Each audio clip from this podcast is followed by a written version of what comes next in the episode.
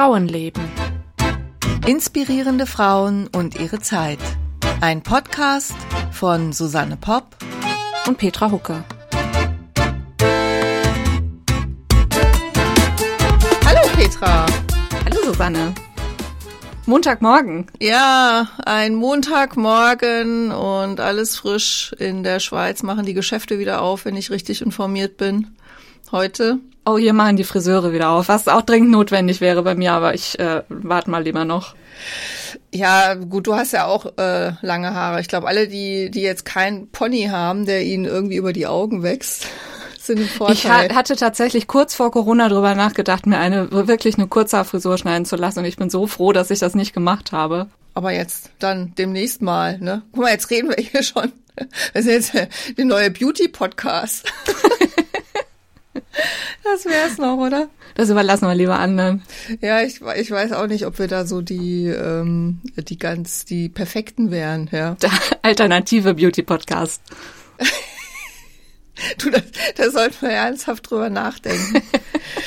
nee, ähm, heute geht's ja um eine äh, Frau, äh, die du, die du uns vorstellen wirst, Mary Leakey. Ja. Und ich ich habe in meinem Bücherregal gestöbert, als ich den Namen gehört habe, weil ich dachte, wir haben doch da was. Und tatsächlich hier mit ähm, ähm, Widmung äh, ein Buch, was mein Mann geschenkt bekommen hat, äh, 1993. Nein, 93. Das ist aber nicht von ihr.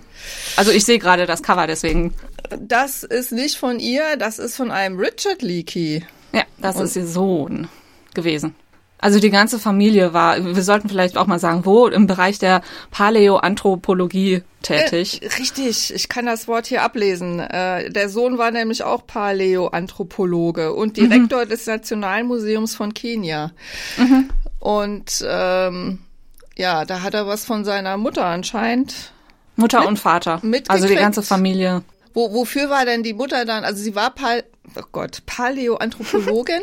Mhm. Und äh, wofür ist sie, ja, sagen wir mal, berühmt, mal abgesehen davon, dass sie das war? Ähm, also sie waren in Kenia und Tansania äh, tätig, äh, die ganze Familie, sie und ihr Mann vor allen Dingen, und ähm, haben da Ausgrabungen geleitet. Und sie hat verschiedene ähm, ja, Relikte von Vormenschen gefunden. Also wie die okay. alle genau heißen und so werde ich euch dann gleich erzählen. Ähm, aber das, also sie hat dazu beigetragen, dass unsere sozusagen unsere Vorgeschichte weiter erforscht werden konnte. Ja, ja, genau. Also eine, eine die, die mir jetzt so einfallen würde, wäre Lucy. Gab es da nicht mal eine Lucy? Oh ja, da kommen wir auch drauf zu sprechen. Das war aber nicht Mary Leakey. Das war nicht die Mary Lucy Leakey, gefunden okay. hat. Ach übrigens, ähm, ich habe am Wochenende passenderweise ein Buch gelesen von Tracy Chevalier. Das heißt auf Deutsch zwei bemerkenswerte Frauen. Und da geht es zwar nicht um Mary Leakey, aber um eine andere Mary, die auch als, ja, sozusagen als Archäologin tätig war. Mary Anning die in okay. ähm, Südengland gewohnt hat und damit äh, praktisch über die ersten Dinosaurierfunde gestolpert ist, ohne dass sie wusste, was das war. Und das ist ein wunderschönes Buch, so richtig schön zum Lesen an einem Wochenende. Und äh, gibt's dann da auch eine Folge dazu demnächst, oder? Mm, ja, muss ich mal schauen. Also wenn ich genug Material finde, ist sie auf jeden Fall, also sie steht auch, glaube ich, schon auf unserer Liste. Ich hänge ja jetzt immer noch diesem, die, diesem, dieser Bemerkung hinterher. Ich habe am Wochenende ein, ein, Buch gelesen. Oh, ich hatte ein wunderschönes faules Wochenende. Ich saß in der Sonne und habe gelesen. Also ja, aber gleich ein ganzes Buch. Ich meine, es gibt halt Leute, die lesen einfach wahnsinnig schnell. Gehörst du dazu oder was? Da gehöre ich dazu. Ja. Oder, oder sag mir jetzt, dass es ein dünnes Buch war. Nee, ich kann schnell lesen. Oh je, oh je. Ja, ich habe da ja immer so meine, ich möchte ja gerne, ne? aber gut, deswegen mache ich ja das mit den Hörbüchern, ne? weil ich das dann äh, neben anderen Tätigkeiten machen kann. Auf die Weise komme ich ein bisschen auf mein Pensum. Ja, ich habe aber auch, du hast mir am Freitag irgendwie vormittags eine, eine Nachricht geschrieben, du würdest erst nachmittags um fünf oder sechs wieder am Rechner sein, weil du vorher den Haushalt machen müsstest. Und da habe ich mir gedacht, so lange würde ich nie den Haushalt machen können. Naja gut, also, also auch einkaufen gehen, überlegen, was man kocht und dann ne, fürs Wochenende äh, und ja, wieso? Also das ist jetzt nicht so lang, oder? Ja, also ich setze mich lieber hin und lese was. Aber dementsprechend sieht's dann ja halt auch aus. Ja gut, lieber, Frage, was ich lieber machen würde, das ist ja eine ganz andere Frage. Ja, aber was ich dann tue und manchmal muss ich es mir halt einfach vornehmen, weil mein Mann arbeitet halt auch so viel und äh, irgendeiner muss irg irgendwann mal dafür sorgen, dass wir was zu essen im Haus haben. Und naja, die Restaurants haben ja noch nicht offen. Ne? Nee. Na gut, dann lassen wir das mal so Ja. stehen und legen mal los, oder? Ja, dann erzähl mir doch mal was.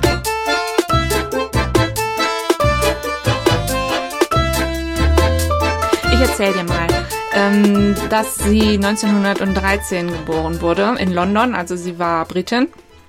Sie hatte dann übrigens auch schon ähm, Vorfahren, die auch schon als Archäologen tätig war. Ein äh, mütterlicherseits war das ein äh, irgendein Vorfahre, also es war schon 1797. John Freer hieß er. F-R-E-R-E, ich weiß nicht, wie man die ausspricht. Die, ähm, oder er hat auch schon teilweise in Afrika gelebt und da auch gegen die Sklaverei gekämpft. Das ist ja auch schon so praktisch ihr Leben, also Archäologie und Afrika. Das war dann auch Marys Leben. Also vielleicht gibt's ja sowas wie so ein Archäologen-Gen. Das hatten sie dann definitiv. Ihre Eltern haben sich in Ägypten getroffen. Die waren beide Künstler, beide Maler. Der Vater war, mh, also der kannte ganz viele Leute da unten und war unter anderem mit Howard Carter befreundet, der das Grab von Tutanchamun entdeckt hat. Und ähm, die beiden lernen sich kennen und ähm, heiraten und reisen dann sehr viel, ähm, verbringen ganze Sommer in Südfrankreich, was Mary sehr liebt als kleines Kind oder größeres Kind. Sie macht dann mit ihrem Vater ähm, Ausflüge, schon so archäologische Ausflüge. Also sie schauen sich Höhlenmalereien an, die für die äh, Öffentlichkeit noch gar nicht zugänglich sind, aber ihr Vater kennt da eben überall die Leute und sie ist ein richtiges Papakind. Und Es war, er war wohl ein sehr intelligenter Mensch, sehr künstlerisch, so ein bisschen schrabbelig. Er hatte keine Lust, sich ordentlich anzuziehen und hatte keine Lust auf Smalltalk. Ähm, und sie mochte ihn aber sehr gern. Und er stirbt dann leider überraschend, als er erst 13 ist. Okay, wie traurig. Ja, das war für sie wohl wirklich traurig. Ähm, sie mussten dann, also Mutter und Tochter sind dann zurück nach England gezogen und haben da ähm, mit äh, Marys Großmutter und ihren Tanten zusammengelebt. Die waren wohl alle relativ arm, aber aber glücklich, sage ich vielleicht mal so. Also ich stelle mir das so vor wie wie in so einem britischen Roman mit so mehreren Frauen im Haus oder irgendwie so ein, so ein Film Richtung Jane Austen oder so. So ist sie aufgewachsen. Aber sie versteht sich nicht besonders gut mit ihrer Mutter. Ähm, die kommen einfach irgendwie nicht miteinander zurecht. Und Mary mh, gehorcht auch nicht gern. Und die Mutter entscheidet sich dann, sie ins äh, Konvent zu stecken, also in eine Klosterschule. Und äh, Mary will aber nicht und dann fliegt sie wieder raus und dann will, kommt sie ins nächste Konvent und wird da auch wieder rausgeschmissen. Also sie weigert sich zu lernen, sie spielt immer irgendwelche Streiche, die die Nonnen zur Weißglut treiben und äh, nach ähm, vier Jahren, als Mary dann 17 ist, entscheidet die Mutter, jetzt reicht's, jetzt hat sie keine Lust, noch eine Schule zu suchen. Äh, mach, was du willst, Mary, sagt sie. Und ähm, genau, dann macht Mary auch das, was sie will. Also sie, es ist nicht so, dass sie dumm ist, es ist auch nicht so, dass sie nicht gerne lernt, aber sie will das halt irgendwie alles selber machen. Und äh, sie zeichnet jetzt sehr viel, wird darin immer besser und sie lernt nur das, was sie wirklich interessiert. Also, sie ist 1913 geboren, hast du gesagt, ne? Ähm, sie ist 1913 geboren, genau. Genau, also dann sind wir jetzt 1930. 30. Mhm. Entschuldigung, jetzt habe ich dich unterbrochen. Sie äh, geht Segelflieger fliegen. Also sie lernt Ach. Äh, ein Segelflugzeug zu steuern und sie liebt Hunde. Sie hat, äh, sie bekommt, glaube ich, in dem Alter zum ersten Mal einen Hund und hat seitdem immer welche und auch mehrere. Also das zieht sich. Ich habe die Autobiografie von ihr gelesen dieses Mal, keine oder doch einen, äh, eine Biografie und eine Autobiografie. Und ähm, genau, sie erzählt in dieser Autobiografie ständig von ihren Hunden. Also sie äh, liebt Dalmatiner, das sind diese weißen mit den schwarzen Punkten. Davon hat sie immer gleich mehrere. Und dann erzählt sie so, dass der Hund, ich weiß nicht mehr, wie sie hießen, aber die hatten alle, der Hund Jenny ähm, hat das und das am liebsten gemacht und ging gern jagen und der Hund mm, Bobby hat das und das. Also das war, das gehörte unbedingt zu ihrer Familie dazu. Ja, also so richtiger, äh, so Abenteuerlustig. Segelfliegen und viel draußen. So, äh, ne, wenn du, wenn du Hunde hast und auch noch das sind ja relativ große Hunde und nicht so Schoßhündchen, Ja. dann, dann musst du ja auch viel draußen äh, unterwegs sein mit denen. Und sie ist eben auch schon ähm, sie hat diese, dieses Interesse für die Archäologie die ganze Zeit verfolgt. Also ihr Vater hatte ihr das ja schon so eingeimpft und sie hat damit auch weitergemacht und hatte ähm, dadurch Bekannte, die sie dann mal so mitgenommen haben zu ihren ersten Ausgrabungen und sogar eine Mentorin, die ihr geholfen hat. Also so eine Ausgrabungssaison ähm, äh, in England war immer im Sommer. Und mhm. dann wurde das erstmal stillgelegt und im nächsten Sommer ging das dann immer weiter. Und da macht sie auch mit und sie verdient Geld, indem sie zeichnet, was gefunden wird. Also sie ähm, macht dann so Illustrationen für Bücher und so weiter. Und diese Mentorin schlägt in diesem Zusammenhang ihr dann auch vor, sie soll doch mit einem gewissen Louis Leakey zusammenarbeiten. Der ist Archäologe und der sucht jemanden, der ihm sein Buch illustriert. Ja, und dann treffen die beiden sich auf so einem größeren ähm, Abendessen. Und sie schreibt, ja, der war ganz nett, aber hat mich jetzt nicht so wahnsinnig beeindruckt, weil äh, wohl alle so, so die Geschichten, die dann über die Leakes erzählt wurden, schreiben wohl immer so, dass das die große Liebe vom ersten Augenblick an war. Aber sie sagt, nö, das nicht, aber er war halt irgendwie ganz nett. Ähm, sie ist ja jetzt 20 oh inzwischen. Irg irgendwie ganz nett, das klingt schon, das, das klingt eigentlich nicht gut. aber, aber gut, sie haben ja wohl geheiratet, ne? Wir haben ja vorhin schon drüber gesprochen, dass sie dann äh, auch noch äh, Söhne gekriegt hat. Sie ist ja auch Britin und die sind ja sowieso für ihr Understatement bekannt. Der Louis ist auch Brite, aber ähm, er ist in Afrika aufgewachsen, und zwar in Kenia, weil seine Eltern äh, Missionare waren oder immer noch sind zu der Zeit. Er spricht auch wohl besser die äh, Sprache der ähm, dieses Stammes, wo er da gelebt hat. Das sind die Kikuyu, in Kenia. Spricht er besser als Englisch, aber er wird dann von seinen Eltern doch auf die Schule in England geschickt, damit er da eine richtige Bildung bekommt. Jetzt muss ich doch nochmal nachfragen. Hattest du nicht vorhin gesagt, die Eltern, ihre Eltern haben sich in Ägypten kennengelernt, richtig? Und ist, hat sie dann nicht auch eine Weile in Afrika gelebt? Also ist sie auch in Afrika groß geworden eigentlich, also bis ihr Vater gestorben ist? Oder sind die vorher schon zurück? Ähm, also sie waren, als der Vater noch gelebt hat, viel in ähm, Südfrankreich. Ah, also die Eltern ja. haben sich in Ägypten kennengelernt, aber sie sind mhm. dann, haben dann vor allen Dingen viel Zeit in mhm. Südfrankreich äh, verbracht und sonst äh, in England, wenn sie nicht unterwegs waren. Ah, ja. Ja. Seine Eltern haben ihn dann aber in England zur Schule geschickt, damit er was ordentliches lernt hat sich da nicht so wirklich wohlgefühlt, weil er halt ganz anders aufgewachsen ist als diese anderen Kinder aus guter Familie. Ähm, er hat dann aber trotzdem die Schule, hat einen Abschluss gemacht und hat Archäologie in Cambridge studiert. Also er hat das wirklich studiert. Mary hat nach ihrem abgebrochenen, nach ihrer abgebrochenen Schule äh, nie mehr was gelernt. Also offiziell, sie hat keinen einzigen Abschluss. Ja, und sobald Louis dann mit seiner ähm, Ausbildung fertig war, ist er zurückgefahren nach äh, Afrika. Also es war im Grunde so seine Heimat und sie schrieb auch irgendwo, er hat sich eigentlich immer als Kikuyu gesehen und nicht als Brite. Er war sowieso irgendwie ein sehr spannender Charakter. Ich weiß nicht mal, ob ich ihn sympathisch finde, aber ähm, auf jeden Fall interessant. Es wird gesagt, er war wahnsinnig charmant. Ähm, er hat äh, er hat sich sehr selbst sehr wichtig genommen, würde ich sagen. Er hat auch gern übertrieben, zum Beispiel was das Alter der Fundstücke anging, die er so gefunden hat. Also er war immer, er war auch furchtbar davon überzeugt. Er hat nicht gelogen, sondern hat immer gesagt, die sind, was weiß ich, drei Millionen Jahre alt und später stellte sich dann raus, ja, keine 80.000 oder so. Ähm, und er war ein Splitter statt ein Lamper. Das heißt, dass er ähm, neue Funde er wollte seinen eigenen neuen Funden immer einen neuen Namen geben, statt sie irgendwo in eine andere Art einzuordnen. Also er wollte den, diesen, diesen Baum der gefundenen ähm, Vormenschen ähm, splitten, statt zusammenzulampen.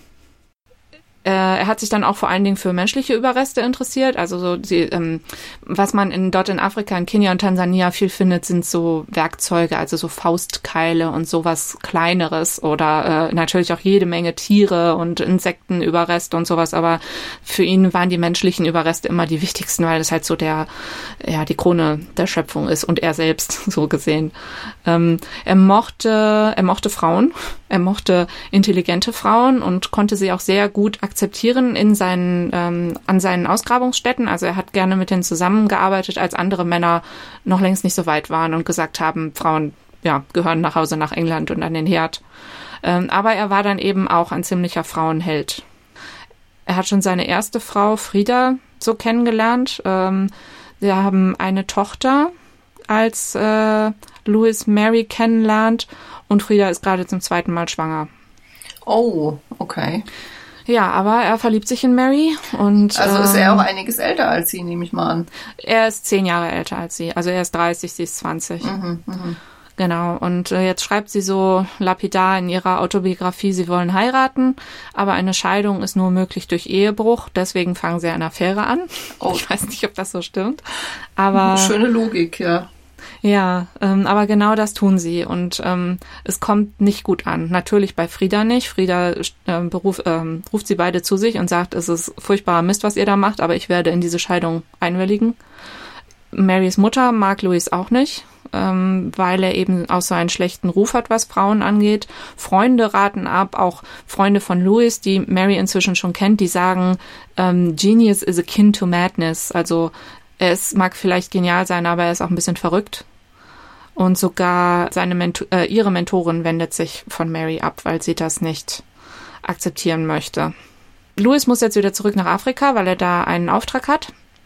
Und ähm, Marys Mutter kommt zu dem merkwürdigen Schluss, sie möchte ihre Tochter ablenken, fahren wir doch nach Afrika. ähm, aber Louis war in Kenia und die Mutter ist dann mit Mary nach Südafrika äh, gefahren. Aber Mary hat sich natürlich gedacht, wenn ich schon mal da bin, komme ich auch schneller nach Tansania oder nach Kenia. Ich glaube, Tansania war es genau. Ja, und genau das macht sie dann auch, nachdem sie eine Weile mit ihrer Mutter gereist ist. Und dann kommt sie in Tansania am Flughafen an und Louis ist nicht da. Aber es stellt sich dann zum Glück noch raus, es war nur das Wetter. Also es ist zu dieser Zeit wahnsinnig schwierig, da ähm, äh, durch die Gegend zu fahren, weil halt die, die äh, Straßen so schlecht sind oder weil es überhaupt keine Straßen gibt. Und sie erzählt dann auf ihrer ersten großen Reise dadurch, also als sie eigentlich nur zur zur damaligen Arbeitsstätte von Louis wollten. Ähm, ich weiß nicht, wie viele Meilen es insgesamt waren, aber es gab ein Stück, 16 Meilen. Dafür haben sie zweieinhalb Tage gebraucht. Ah, okay. Also so mit, mit LKW vollgeladen, mit Proviant und Benzin und so weiter, da sind sie wohl eine, äh, ja, eine Steigung praktisch nicht hochgekommen. Und, und was ist jetzt sie? Hat sie? Ist sie dann doch mit ihrer Mutter dahin, oder? Nee, die Mutter ist dann nach Hause nach England gegangen ja. und sie ist allein sie, zu Louis. Sie ist ja. alleine, weil. Ja gut, also eig eigenwillig war sie ja wohl, ne? Hat, hat immer gemacht, was sie wollte. Ja, das ist auch, würde ich sagen, ihr ganzes Leben so geblieben. Tansania, nur zur Verortung, ist übrigens in Ostafrika südlich von Kenia, also die beiden liegen so übereinander. Ähm, wo sie dann hinfährt jetzt mit ihm gerade, das ist die Schlucht äh, Olduvai. Ich hoffe, ich, ich spreche das alles richtig aus.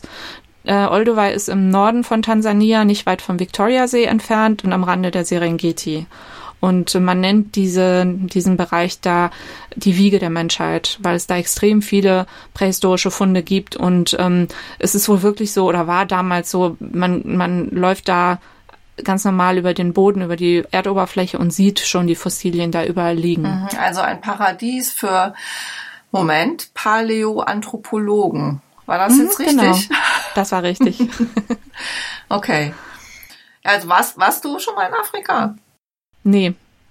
Aber also nachdem ich äh, mich hier auf die Folge vorbereitet habe, habe ich mir gedacht, ich wüsste überhaupt nicht, wo ich anfangen soll. Und natürlich wäre das auch alles nicht mehr so, wie das in den 30ern damals war. Aber es war, also es hört sich alles total spannend und aufregend an. Ja, also gerade äh, Tansania muss auch einfach super schön sein. Ja, also es ist. Komm, wir fahren zusammen hin, sobald wir wieder fahren dürfen. Oh ja, oh ja, oh ja. Und dann, und dann kommt, äh, dann, dann überlegen wir uns, was man da für einen Roman draus machen kann. ich würde ihn nennen Jenseits von Afrika. Ich finde, das klingt wie ein Bestseller-Titel. Ach, übrigens, also Jenseits von Afrika ist ja von äh, Tanja Blixen, heißt ja. sie im deutschen Sprachraum. Eigentlich hieß sie Karen Blixen, eine dänische Schriftstellerin. Und ähm, der Roman war halt die Vorlage für den allseits bekannten Film mit Meryl Streep und äh, Robert Redford, oder? Ja, genau. Genau. Und die hat in Kenia gelebt. Die hatte 17 Jahre eine Farm in Kenia. Das ist, glaube ich, auch der erste berühmte Satz. Ich hatte eine Farm in Afrika, sagt sie aber, glaube ich. Ne? Mhm, ja. Genau. Mhm. Das war Kenia. Und äh, sie ist wenige Jahre vorher, musste sie das aufgeben, weil das nicht, äh, ich glaube, sie lag, die Farm lag zu hoch und deswegen hat der Kaffeeanbau nicht funktioniert. Und sie hat das dann aufgeben müssen, auch weil ihr Mann äh, nicht mehr mitgezogen hat und so. Mhm. Ja, und die Leakys wohnen dann später, als sie in, in Nairobi wohnen, im Stadtteil Karen. Also da wurde ein ganzer Stadtteil nach Karen Blixen benannt. Das ist ja faszinierend. Okay. wusste ich gar nicht, dass das da, dass sie so eine Berühmtheit dort ist. Ja, also das ist praktisch Marys erster Marys erstes Afrika-Abenteuer gewesen. Also sie schreibt da schon, dass sie Löwen getroffen haben und Giftschlangen und irgendwann hat sie nichts mehr zu essen, weil der nächste Proviantlaster nicht durchgekommen ist. Sie mussten dann ähm, wild selbst schießen, was sie ganz schlimm fand, weil sie halt vorher noch gesehen hat, wie diese wunderschönen Antilopen da durch die Gegend gesprungen sind und dann mussten sie das essen. Ähm, es gab dann auch zu der Zeit ähm, ähm, Streitigkeiten mit den Maasai, also mit den Ureinwohnern da, ja, und dann sind sie ähm, nach einer Weile zurück nach England. Also der, das Projekt war vorbei, sie sind wieder nach England und sind dort in ein kleines Dorf gezogen, wo niemand wusste, dass sie nicht verheiratet sind, weil sie sind ja immer noch nicht verheiratet. Stimmt, die Trauung haben wir ausgelassen bis jetzt, ja.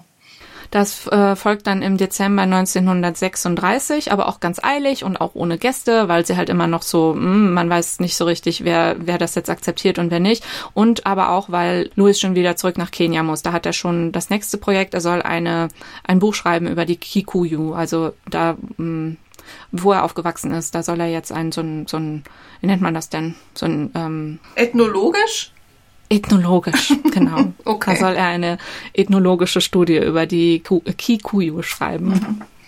Ja, Kenia, was, ja? Was, sie, was er ja praktisch aus dem Ärmel schütteln können müsste, wenn er das ja, ja quasi mit der Muttermilch aufgesogen hat, ja, diese Absolut, Kultur also, die Sprache.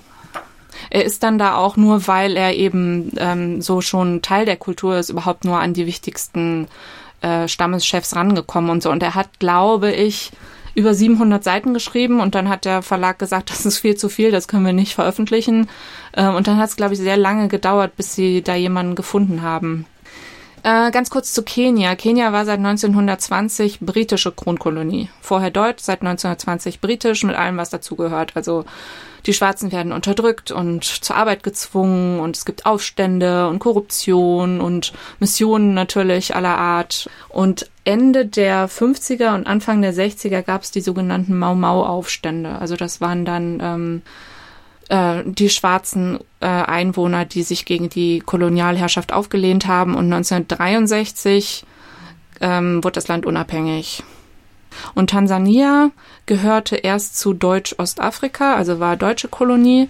Nach dem Ersten Weltkrieg ging es unter einem Völkerbundmandat an Großbritannien mit dem langfristigen Auftrag, es auf die Unabhängigkeit vorzubereiten. Man merkt, ich habe das äh, nachgelesen. Und nach dem Zweiten Weltkrieg wurde es zum UNO-Mandatsgebiet unter britischer Herrschaft und 1961 dann autonom und unabhängig. Mhm. Aber so weit sind wir noch nicht. Also noch ist es eben ähm, Kolon Britisch, Kolonie. Ja, mhm. ja, genau. Ja, das Problem mit den ähm, mit der merkwürdigen Beziehung, die sie führen, löst sich dadurch, dass Mary eine furchtbar gefährliche Lungenentzündung bekommt. Ihre Mutter reist an und auch Louis Eltern, die ja immer noch in Kenia wohnen, reisen nach Nairobi und da lernen sie sich alle kennen und finden sich irgendwie sehr sympathisch und haben alle Angst um Mary und vertragen sich miteinander. Und Mary überlebt glücklicherweise. Tja, jetzt befinden wir uns ja zum Ausbruch des äh, Zweiten Weltkriegs, der für Mary und Louis so im Inland von Kenia eigentlich keine große Rolle spielt. Also sie bekommen mit, dass einige deutsche Farmer verhaftet und ausgewiesen werden und italienische Forscher werden ausgewiesen, aber für sie selbst jetzt so war das da nicht so wichtig. Naja, beziehungsweise mm, sie hatten halt, sie hatten immer finanzielle Probleme. Mary hat geschrieben, Louis war ein äh, finanziell unschuldiger Mensch. So hat sie das ausgedrückt. Also das Geld also er war ihm egal. Konnte nicht mit Geld. Ja, konnte, ja. ja. Ähm, und sie hatten dann, also auch persönlich Probleme, immer genug zu essen zu haben, wohl teilweise auch, aber es ging halt auch darum, die Ausgaben auch finanzieren zu können. Also sie haben das ja nicht alleine gemacht. Es gab ja immer irgendwelche, irgendwelche Helfer und Assistenten und so. Na klar, wenn du dann auch noch ein Projekt machst, also wie diese Studie über die Kikuyu und, und verdienst damit ja im Grunde dann nichts, ne? Wenn es dann ein Buch geben soll und die wollen das gar nicht drucken, weil es zu viel ist und so, also sowas ist ja dann auch schwierig, ne? Überhaupt Forschung zu finanzieren. Also sie waren nicht jetzt von irgendwelchen Studien oder was weiß ich, Sponsoren oder so, die sie gehabt hätten, die das alles irgendwie finanziert hätten.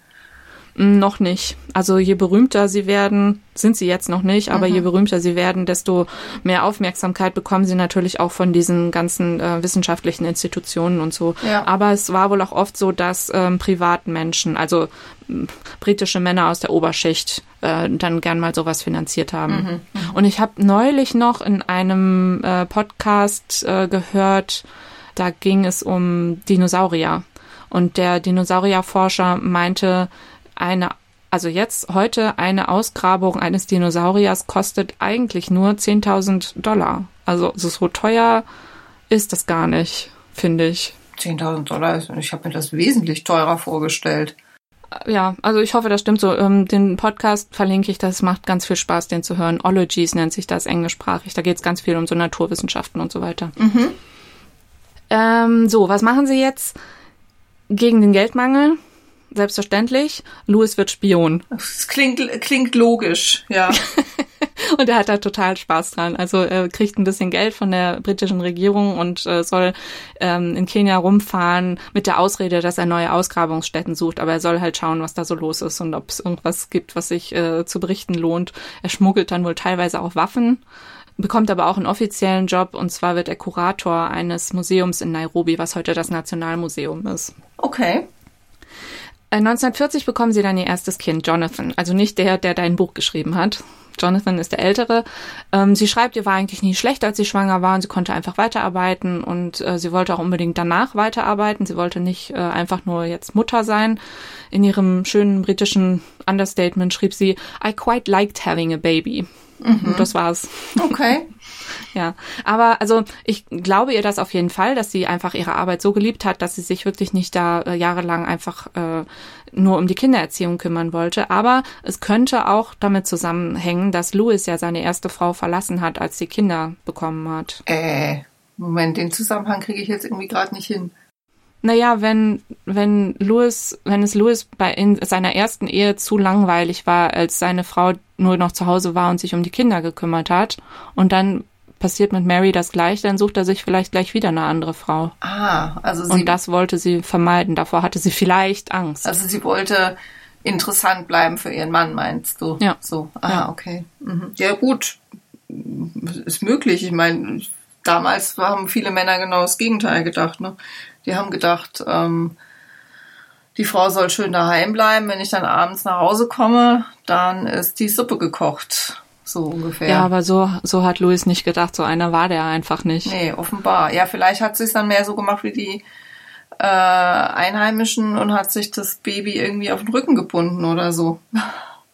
Also ähm, sie hat geschrieben, sie ist, als er, als der als Jonathan, der, der Kleine, fünf Monate alt war, ist sie äh, zu ihrer nächsten Ausgrabung gefahren und da hat sie das Kind zu Hause gelassen bei Kindermädchen und Louis selbst. Also der hat sich auch eine Weile dann um das Kind gekümmert und fand es wohl gar nicht so schlecht. Okay. Also mittlerweile zeichnet sie nicht mehr nur in Anführungszeichen schließlich daraus, sondern macht selber Ausgrabungen. Mhm. Ja, also sie zeichnet noch weiter, aber die Ausgrabungen interessieren sie im Moment ähm, besonders, weil mhm. sie da halt auch direkt vor Ort ist. Ja. Es ist sehr schön, was sie so für Geschichten schreibt zu ähm, ihren Begegnungen mit Tieren in Afrika. Also nicht nur mit ihren Hunden, sondern ähm, wie schon erwähnt, die Löwen. Also Löwen sind wohl immer relativ nah an so äh, Ausgrabungsstätten und das ist auch, also es ist nicht ungefährlich, aber die greifen nicht dauernd an, wie man sich das vielleicht vorstellt. Nashörner sind schon gefährlicher.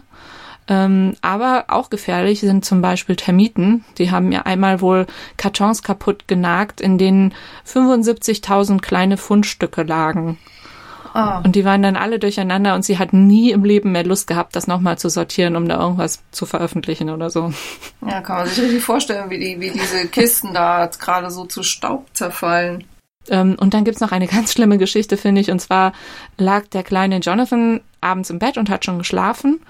Und ähm, dann schrie er plötzlich ganz laut und Mary ist äh, reingelaufen, hat geschaut, was los war und er war über und über von Ameisen bedeckt.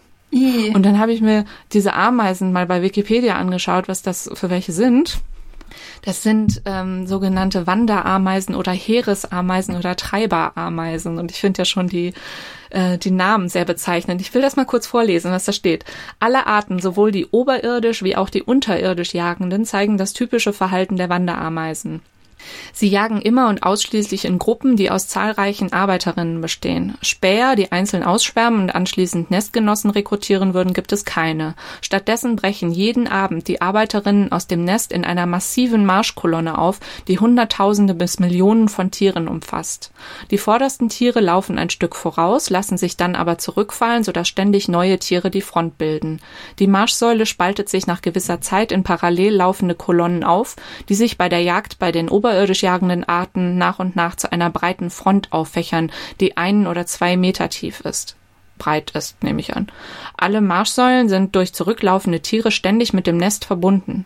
Die vorderen Tiere jagen ihre Beutetiere, die von kleinen Milben und Springschwänzen bis hin zu Schlangen und Eidechsen reichen können. Auch viele größere Beutetiere werden durch synchronen Angriff zahlreicher Arbeiterinnen überwältigt. Ach, die Beutetiere werden anschließend entweder an Ort und Stelle zerlegt oder im Ganzen zum Nest transportiert. Ach, du, äh, davon wusste ich nichts, äh, ehrlich gesagt, dass es solche Ameisen gibt. Lustig ist dann aber, dass zwei Sätze weiter steht, da ein Raubzug von Treiberameisen nur circa 20 Meter in der Stunde zurücklegt, ist eine Gefahr für Menschen nur äußerst gering. Okay, also das ist, eine, das ist nicht so schnell. Aber ich meine, so ein Baby in der Wiege und das müssen ja. dann solche Treiberameisen gewesen sein. Die haben gedacht, mm, gucken wir mal, was sich da machen lässt. Lecker, lecker. Und dann, genau, also er hatte wohl, er war wohl mit Bissen übersät, aber er hat's äh, überlegt. Okay, okay. Ja. ja gut, aber klar, solche kleinen Geschichtchen machen natürlich auch klar, wie die, wie die dort gelebt haben. Ja, also es war nicht unbedingt immer nur luxuriös. Nee, überhaupt nicht. Aber ihr hat das nicht so viel ausgemacht. Nee, nee. Oh, und ein, ein zweites Mal haben sich zwei Tage lang in ihrem Schlafzimmer äh, Ameisen mit zwei Bienenkolonien bekriegt. Also das heißt, sie konnten da zwei Tage lang nicht schlafen, bis dann die Bienen gewonnen haben. Oh, okay. Ja, das war so das Leben. Ähm, sie kriegen dann ein zweites Kind 1942, die stirbt aber nach drei Monaten, ähm, mhm. was sie in ihrer, was Mary in ihrer Autobiografie nur ganz, ganz kurz erwähnt. Also sie schreibt sowas wie, ähm, eigentlich war ich froh, dass sie erst drei Monate alt war, weil ich da sie noch gar nicht so gut kennengelernt habe so irgendwie. Und ähm, dann kommt noch so ein kurzer Satz, ähm, oder der muss zuerst gekommen sein. Also sowas wie, obwohl wir in Kenia ähm, gut behütet waren, haben wir im Krieg trotzdem einige Verwandte verloren oder Bekannte und auch unser zweites Kind und gleich danach sind vier unserer Dalmatiner gestorben. In einem Satz. Ja. Okay. Aber er ähm, schreibt da wohl auch nicht viel drüber. Ich, das habe ich nicht direkt gelesen. Ähm, aber ich nehme einfach an, ich meine, was willst du darüber schreiben, wenn dein kleines Kind stirbt? Ja, ist ja auch nicht einfach, sich damit auseinanderzusetzen. Oder also ich meine, gerade wenn du eine Autobiografie schreibst, du entscheidest ja selbst auch, was du da drin haben willst, weil das ist ja das, was der Nachwelt dann hinterlassen bleibt und vielleicht ist es eben nicht das, woran du dich gerne erinnerst und woran du möchtest, dass andere sich erinnern. Ja. ja. 1944 kommt dann Richard zur Welt, der da ein Buch geschrieben hat. mein Buch, ja. ähm, ja, der Krieg ist dann langsam zu Ende, sie brauchen wieder Geld. Die Museumsarbeit läuft weiter. Sie lassen da übrigens auch äh, Schwarze und Asiaten rein, was wohl sehr unüblich ist damals. Ähm, sie, also Mary und auch Louis, sind sehr offen den Einheimischen gegenüber. Louis sowieso, er ist ja da aufgewachsen. Aber Mary erzählt zum Beispiel, dass ein Kollege eine Schwarze geheiratet hat und teils richtig ausgestoßen wurde. Ähm, aber sie wäre viel eher geschockt gewesen, dass die Leute so geschockt waren. Und später hatten sie einen afrikanisch-asiatischen Freund mit seiner weißen Freundin. Den haben sie äh, Obhut bei sich gegeben, weil niemand sonst sie aufnehmen wollte. Mhm. Und ähm, ach ja, und dann hatten sie einen Bekannten, einen Hobbyarchäologen, der war sehr christlich und wollte Mary erst gar nicht kennenlernen, weil sie ja in Sünde lebt mit Louis. Aber Louis schwärmt ihm dann von ihr vor und dann lernen sie sich doch kennen und das ist dann auch in Ordnung für ihn. Ähm, außerdem wird von ihm erzählt, dass er einmal einen wichtigen Schädel gefunden hat. Äh, Dieser Freund. Und, oder der Freund, genau. Mhm oder ein Stück davon. Und dann hat er verstanden, dass er durch diesen Schädel beweisen kann, dass Mensch und Affe gemeinsame Vorfahren haben. Mhm. Da er aber so furchtbar christlich war, wollte er das nicht und hat den Schädel schnell wieder verbuddelt. ich weiß nicht, ob das stimmt, das hat sie so als Anekdote erzählt. Ja, durchaus möglich. Ich meine, äh, sie waren ja verheiratet, ne? Sie waren dann schon verheiratet, aber ja. Aber er, der, der, der christliche Freund war trotzdem der Meinung, dass sie noch in Sünde leben. Also kann es durchaus sein, dass er, dass er den Schädel wieder verbuddelt hat. Wird zu ihm passen, ja. Ähm, sie kehren dann, oder Mary kehrt erstmal mit ihren Kindern nach England zurück, weil ihre Mutter furchtbar krank ist und danach stirbt. Und ähm, sie merkt aber, dass äh, London also sie mag London sowieso nicht mehr. Nach dem Krieg ist es da sowieso noch furchtbar schlimm und ihr wird einfach klar, dass ihre Zukunft in Afrika liebt, li liegt. Mhm. Ja. Für Louis wird es langsam besser, als sie 1947 einen Kongress leiten. Also das wird wohl immer äh, jedes Mal einem anderen aufgetragen, diesen Kongress zu leiten, zu, zu organisieren. Und dieses Mal sind es eben die Leakeys. Das war der Pan-African Congress of Prehistory and Paleontology. Und auf diesem Kongress wird endlich anerkannt, 1947, dass der Mensch aus Afrika stammt. Also dass die ersten Menschen sich in Afrika entwickelt haben. Das war vorher einfach äh, nicht klar oder es gab viele Diskussionen. Und äh, dieser Kongress ist so erfolgreich, dass Louis Karriere jetzt doch wieder äh, besser wird. Also er kriegt jetzt wieder bessere Aufträge und ist wieder besser angesehen. Und es wird auch anerkannt, dass Mary ähm, viel dazu beiträgt zu seiner Karriere. Danach ähm, entscheiden sie sich, eine neue, eine neue Ausgrabungsstätte äh, genauer in, in äh, Augenschein zu nehmen. Also es läuft wohl immer so, dass sie, ähm, wenn sie unterwegs sind, immer irgendwelche Hinweise kriegen, ob von, von Einheimischen oder von anderen ArchäologInnen, ähm, dass da und da sieht's ganz vielversprechend aus. Schaut, euch, schaut euch das doch mal an, ob man da nicht äh, ausgraben, ob man da nicht graben sollte. Und ähm, so haben sie, so sind sie auch schon vorher darauf hingewiesen worden, dass es in auf der Insel Rusinga im Victoriasee ganz interessante Sachen geben soll. Äh, das ist wieder in Kenia. Und da reisen sie jetzt hin mhm. und finden Schädelteile von Proconsul Africanus. Also es war tatsächlich ein ähm, menschlicher Vorfahre Mhm. Aus, dem, aus dem Miozän. Das war vor 23 Millionen Jahren. Hat denn der Liki mittlerweile äh, die eingeordnet in den Stammbaum oder war er immer noch ein, wie hast du gesagt, Splitter? Er war immer noch ein Splitter, ja. Mhm. Und da hat er natürlich auch drauf bestanden, dass das ein wahnsinnig wichtiger Fund ist, der irgendwie eine ganz neue, neue Reihe gegründet oder so. Also er war, war sein ganzes Leben so. Mhm. Ähm, aber es war auch wirklich ein großer Erfolg. Also es war ähm, ein sehr wichtiger Fund. Ähm, teilweise hat man dann noch gedacht, es könnte vielleicht dieser Missing Link sein, auf dem man ja immer auf der Suche war, also zwischen Menschenaffe und Mensch. Genau. Mhm. War es aber nicht, wie so oft. Der Name übrigens, ganz interessant, Pro Consul Africanus bezieht sich darauf, also natürlich, dass er in Afrika gefunden wurde.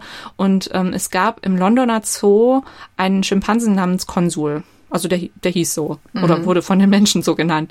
Und ähm, Pro Consul heißt dann, dass er praktisch in der Entwicklung vom Affen zum Menschen vor dem Schimpansen steht. Ah, okay. Ja, aus Freude haben sie dann gleich 1949 ihren nächsten Sohn bekommen, Philipp. Das schreibt sie wirklich so. So, ach, das war irgendwie so schön. Da haben wir uns gedacht, oh, jetzt noch so ein Kind.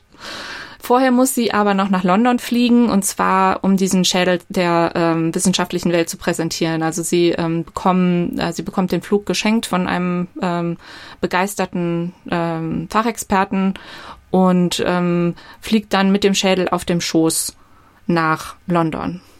Damals musste man immer noch viele Zwischenstopps machen, weil die Flugzeuge nicht so weit fliegen konnten und äh, es waren alle so begeistert davon. Der, der äh, Pilot hat dann bei einem Zwischenstopp den Schädel im Cockpit eingeschlossen, damit ihm bloß nichts geschieht. Und dann gab es wohl einmal irgendwelche Turbulenzen, dann ist er danach zu ihr gekommen und hat gefragt, ist denn noch alles okay mit dem Schädel und so. Also das war äh, große Begeisterung da. Die Medien waren total begeistert. Das hat ihnen dann auch endlich genug äh, Geld für die nächsten Ausgrabungen wieder wiedergebracht, einfach von der, von der Aufmerksamkeit her. Mhm. Ja, da war dann inzwischen so ein gewisses Interesse einfach für dieses Fachgebiet da, ganz offensichtlich, mhm. ne? Ja. Und ähm, dieser Schädel ist übrigens dann erst in den 1980ern zurück nach Kenia gebracht worden. Vorher war er die ganze Zeit in London und Kenia hat sich äh, dafür eingesetzt, dass er wieder zurückkommt, weil er da halt hingehört. Ja, also sie kaufen sich dann ein Boot von dem Geld, damit sie mobiler sind, da ähm, auf die Insel zu kommen und zurück. Die Kinder sind auch immer dabei, äh, beziehungsweise ähm, sie gehen zur Schule. Ich weiß gar nicht wo, in Nairobi nehme ich an. Und wenn sie dann Ferien hatten, äh, sind sie immer mitgekommen auf diese Insel und finden das großartig da und arbeiten sogar mit und äh, finden einige Dinge. Ähm, ja, es gab Krokodile, sie mussten das Wasser immer abkochen, sie schliefen in Zelten, viele ähm, hatten Malaria.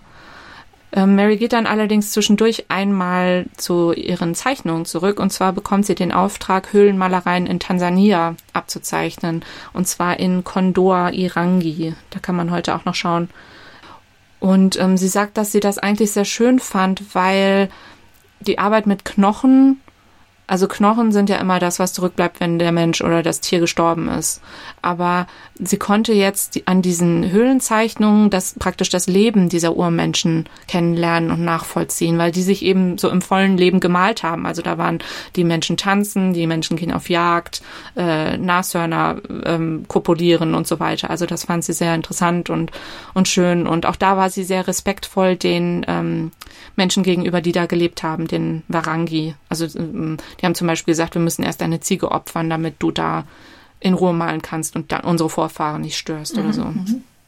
Ja, also irgendwie so eine, so eine Überheblichkeit der Europäer oder so, das hat man bei dem Ehepaar offenbar nicht gemerkt. Also sie fanden nicht, dass sie irgendwie was Besseres sind oder so.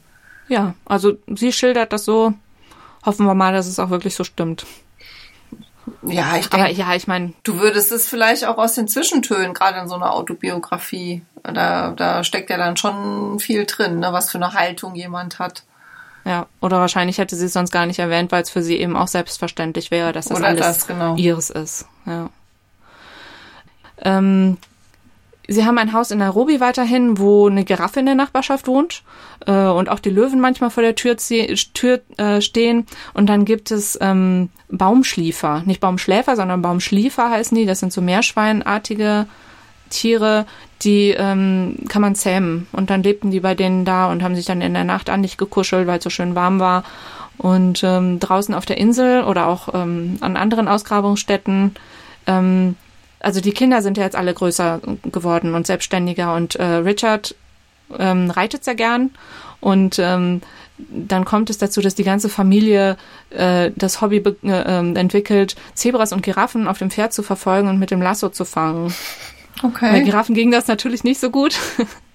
Oder, was ich ja noch irrer fand, dass sie ähm, Nashörner jagen auf dem Pferd, also äh, zu, auf die auf die zureiten, den dann auf, auf den Hintern klatschen Dadurch wird das Nashorn so sauer, dass es sich umdreht und sie selbst vor dem Nashorn davon reiten müssen, damit es die nicht auf das Horn nimmt. Ach, Nashörner sind, glaube ich, unglaublich gefährlich. Ja, die sind wahnsinnig aggressiv und gefährlich und die sind ja auch so schwer und groß. Ja, aber eben. Sie eben. schreibt nicht, dass da irgendwas passiert wäre. Ein eigenartiges Hobby. Also sie haben die gejagt, aber zu welchem Zweck? Einfach nur aus Spaß. Okay. Oder sie sind ähm, im Auto so kleinen Springhasen hinterher gefahren. Die sehen so aus wie Mini-Kängurus mit dem Auto und dann sind sie rausgesprungen. Wenn sie nah bei denen waren, haben die gefangen, kurz festgehalten und sie wieder laufen lassen, einfach weil es so einen Spaß gemacht hat. Und manchmal ist sogar der, der gefahren ist, äh, auch rausgesprungen und das Auto ist allein weitergefahren, bis es irgendwo angehalten hat. Okay. Ja, die hatten da ihren Spaß. Ähm, okay, jetzt sind wir in den 1950er Jahren. Da war eben dieser Mau-Mau-Krieg in Kenia, die Unabhängigkeitsbewegung sehr blutig und sehr lang, schreibt sie. Erst nach vier Jahren wurde es wieder ruhiger. Louis Leakey vor allen Dingen war extrem zwiegespalten, weil er ja eigentlich äh, britischer Bürger ist, aber er ist eben in Kenia aufgewachsen und sagt immer, er gehört eigentlich zu den Kikuyu und den Kikuyu gehört das Land, deswegen sollen sie das auch eigentlich haben. Hat er recht. Ja. Haben aber nicht viele so gesehen wahrscheinlich. Nee. Ähm, ja, aber 63 kam dann halt die Unabhängigkeit. So, jetzt, ähm, siehst du, dann ist nämlich doch ein Unfall passiert. Richard mit elf hat einen schweren Reitunfall, stürzt vom Pferd und ähm, hat, ich glaube, der Schädel, hat einen Schädelbruch. Das schweißt sie so ein bisschen zusammen, weil nämlich in diesen Jahren ähm, die Ehe nicht mehr so gut läuft. Mhm. Also Louis hat Affären. Mary schreibt, sie hat das gewusst. Äh, wie kann sie es auch nicht wissen? Sie fand es ein bisschen, wie hat sie das ausgedrückt? Er hätte zu niedrige Ansprüche. Also warum mm, gerade diese Frauen, die schienen ihr wohl alle ein bisschen, bisschen dumm. Ähm, und sie hat wohl zu viel getrunken in der Zeit. Da schreibt sie nicht selbst, das erwähnt sie überhaupt nicht, sondern da stand in dem anderen Buch. Mhm. Dass sie Alkoholprobleme hatte. Ja. Mhm. Louis kriegt dann noch einen Hitzschlag, wird über Nacht weiß, also die Haare und, und alt. Ach genau, und dann wollte ich noch erwähnen, dass äh, auch Jane Goodall von Lewis gefördert wurde. Also er hat ihr auch ähm, Bekanntheit, äh, bei ihrer Bekanntheit geholfen. Also die Schimpansenforscherin. Ja, mhm. und dann gab es auch noch Diane Fossey, die Gorilla-Forscherin, die hat er auch gekannt. Mit ihr hatte er wohl wirklich eine Affäre. Und eine Orangutan-Forscherin, Birute Galdikas. Mhm. Also die tauchen da auch alle auf. Mhm, mh. Ja, also in der Ehe läuft es nicht so gut, ähm, beruflich allerdings schon. Sie finden doch etwas und zwar wieder so ein bisschen durch Glück, äh, durch Glück und zwar den sogenannten Nussknackermensch. Das hat man, glaube ich, schon mal so gehört irgendwie. Ähm, der heißt in echt Cinianthropus boisei oder Australopithecus boisei. Der ist 1.750.000 Jahre alt. Und ähm, das macht sie jetzt endgültig berühmt, weil kurz vorher ein Bekannter angefragt hatte, ob er nicht mal sie äh, filmen kann, wenn sie was ausgraben, weil er war, er war Doku-Filmer und äh, genau, hat das dann aufgenommen, als sie gerade diesen Schädel gefunden haben. Ja, und deswegen werden sie dann über Nacht zu Stars sozusagen. Und jetzt wird auch endlich die National Geographic Society auf sie aufmerksam, die eben viel Geld hat.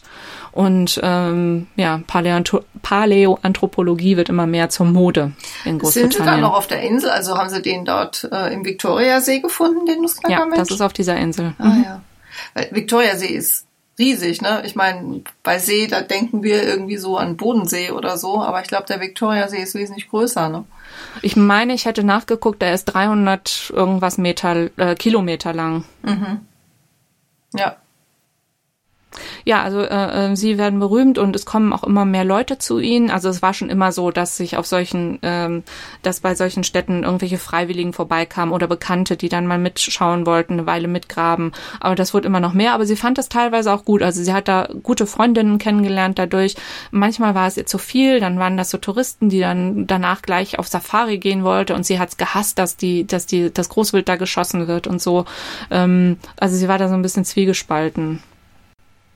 Ähm, was dieser Nussknackermensch bewiesen hat, ist, dass äh, mehrere Homo-Arten gleichzeitig gelebt haben. Das war vorher noch nicht bekannt. Ich hoffe, das stimmt jetzt so. Also, äh, ja, ich glaube schon. also, ja.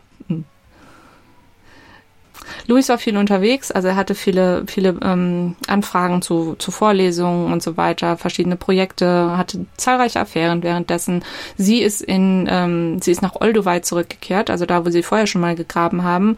Und das wird so eigentlich ihr zweites Zuhause. Also sie, sie liebt es da, sie gräbt und sie schreibt selber, sie trinkt anscheinend auch. Jonathan, der älteste Sohn, heiratet, bleibt aber auch in Afrika. Die anderen werden auch älter, also es ändert sich irgendwie alles so. Ähm, ich muss jetzt hier mal so ein bisschen straffen.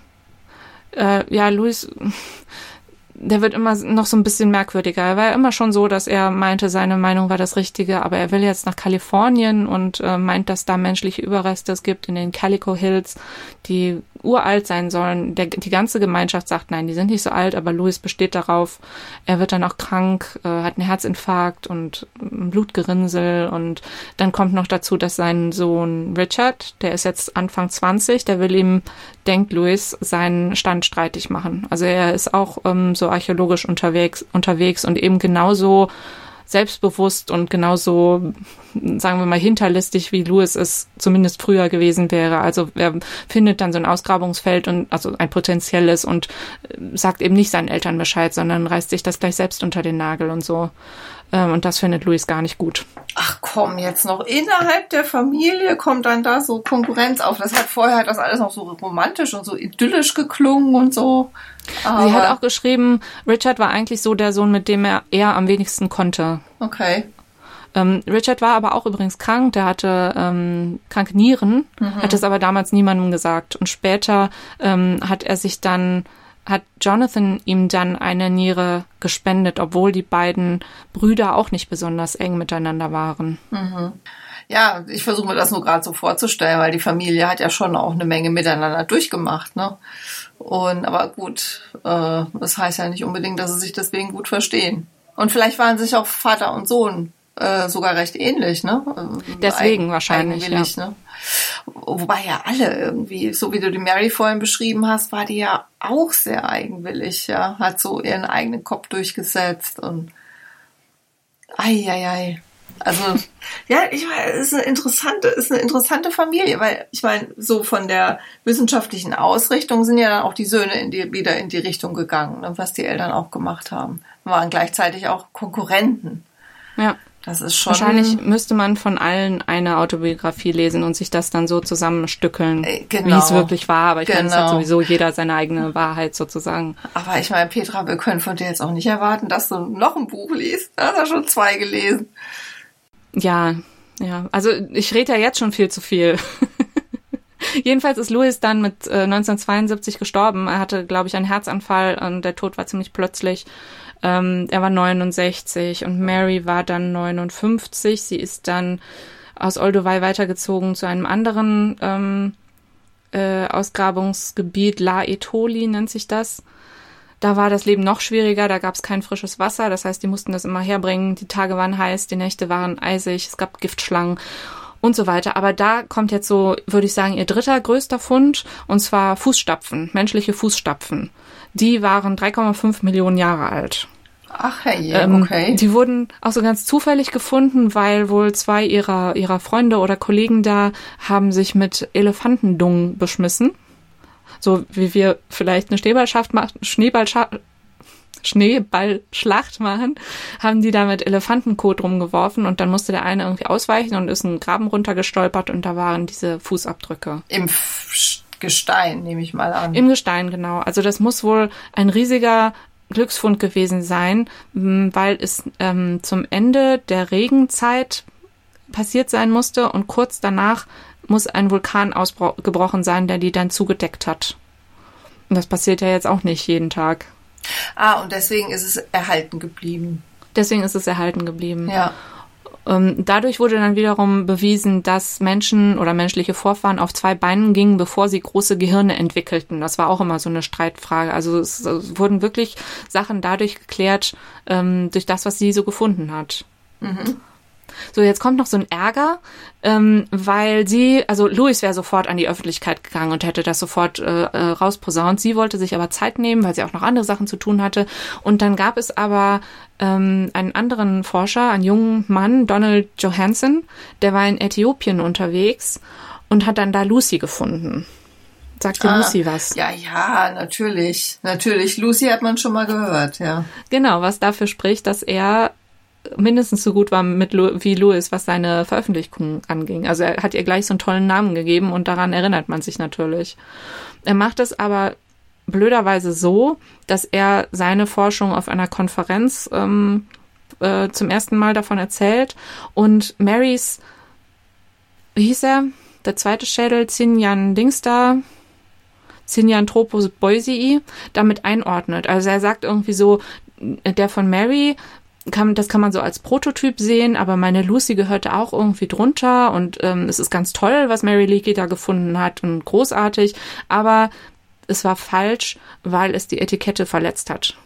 Also PaläontologInnen sind da wahnsinnig besitzergreifend, die wollen selbst veröffentlicht, natürlich, was sie, was sie gefunden haben. Und es gibt eine Etikette, wer was wann erzählt oder nicht und wer was veröffentlicht und so weiter.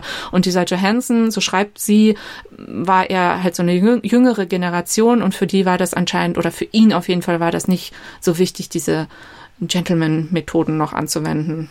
Okay, also er Also hier ging es nicht mal ums Fachliche, sondern ja. darum, dass er sich halt so fies verhalten hat. Okay, also er hat aber schon ihren Ruhm geschmälert dadurch, ne? Genau, ja. Mhm. Und das fand sie sehr ärgerlich. Und dann hat er später auch noch in Olduvai gegraben. Also das, was eigentlich so ihre Heimat war, das hat sie dann auch noch geärgert. Okay. Ähm, sie, aber sie bekommt, sie wird trotzdem ähm, äh, äh sie bekommt trotzdem noch ihren Ruhm. Also sie bekommt zum Beispiel die Linné-Medaille in Schweden ähm, sie bekommt äh, einen Ehrendoktortitel ähm, von der Universität Oxford, später auch von Yale und von Cambridge. Sie entscheidet sich dann 1983, äh, Tansania zu verlassen, weil das sehr schwierig wird mit den Grenzen zwischen Tansania und Kenia und deswegen kommt sie keiner mehr besuchen. Sie fühlt sich da so ein bisschen einsam. Vielleicht fühlt sie sich inzwischen doch auch schon ein bisschen alt mit 70 Jahren ja. und sie zieht dann zu ihrem Sohn Richard nach Nairobi. Mhm und verbringt da noch ähm, 13 Jahre und zwar ruhiger. Also sie ähm, sie trifft Freunde und sie schreibt viel, unter anderem eben auch diese Autobiografie. Und äh, ja, es ist also ein ganzes, ganz anderes Leben als vorher, wahnsinnig luxuriös wahrscheinlich so im Gegensatz, aber ähm, sie passt sich da ganz gut drauf an, dann an. Und ähm, sie stirbt dann 1996 mit 83 Jahren in Nairobi. Und mhm. ihre Asche wird über dem Natronsee in Nordtansania verstreut. Da musst du dir unbedingt mal Bilder angucken, wie ein Natronsee aussieht. Das sind wahnsinnige Farben. Ist das so, so äh, blau, grün? Rötlich, ja. Ah, ja. rötlich? Also, also je nach, je nach See. Genau, ja. Okay. Also es gibt, ähm, ich glaube, dieser See heißt wirklich der Natronsee, aber es gibt einfach auch Natronseen weil die halt diesen, diesen pH-Wert haben. Und das hatte sie sich so gewünscht, nehme ich mal an, oder? Ich nehme es auch an. Das stand nicht dabei, aber hm. ja. Ja, und also Richard äh, schreibt Bücher, er setzt sich ähm, für Elefanten ein, also gegen Wilderei. Er wird dann Politiker später. Ihre Enkelin Louise, ich weiß gar nicht von welchem Kind, äh, wird auch Paläontologin. Und es gibt auch die Leaky Foundation auch heute noch, die ganz verschiedene Projekte äh, fördert. Mhm, mh. Ja, und das ist so ihr Erbe. Hat der Name ja einen gewissen Ruf einfach bis heute. Ne? Also ich kannte, ich kannte den Namen auch, aber ganz ehrlich, glaube ich, wegen diesem Richard Leakey und ich wusste nicht, dass da so eine ganze Familie hinten dran steckt. Mhm. Ja, ich muss mal das Buch lesen, was ich hier liegen habe. Der Ursprung des Menschen heißt es. Danach und hat so eine schöne Widmung vorne drin. Ja, das hat so eine schöne Widmung vorne drin. Genau, das hat nämlich mein Mann geschenkt gekriegt. 1993 ähm, und da steht drin, nun kannst du vielleicht erfahren, von welcher Art der Zweibeinaffen du abstammen könntest. Viele Grüße deine Eltern. Genau, liebe Grüße deine Eltern. Sehr ja. schön. Ja gut, wenn die eigenen Eltern ähm, das sagen. Sind sie die gleichen Zweibeinaffen? Sie, sie, meinen, ja. sie meinen, genau, sind sie die gleichen Zweibeinaffen, richtig. Gut, gut, ja. Dann vielen Dank für diese Geschichte, Petra. Ja, sehr gerne. Und dann bis zum nächsten Mal. Wissen wir schon was? Auch wir verraten es nicht, weil wir wissen es nicht so genau. bleibt unser Geheimnis. Äh, genau, das bleibt bis zum nächsten Mal ein Geheimnis. Also, okay. bis dann. Tschüss. Tschüss.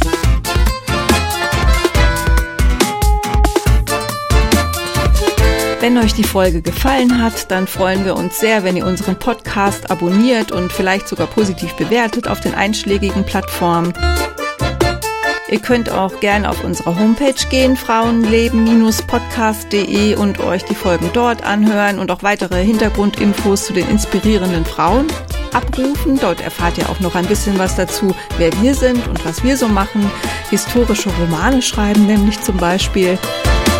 Und unter susannepop.de und petra-hucke.de kommt ihr direkt zu uns oder ihr hinterlasst uns Feedback auf Instagram at frauenleben.podcast.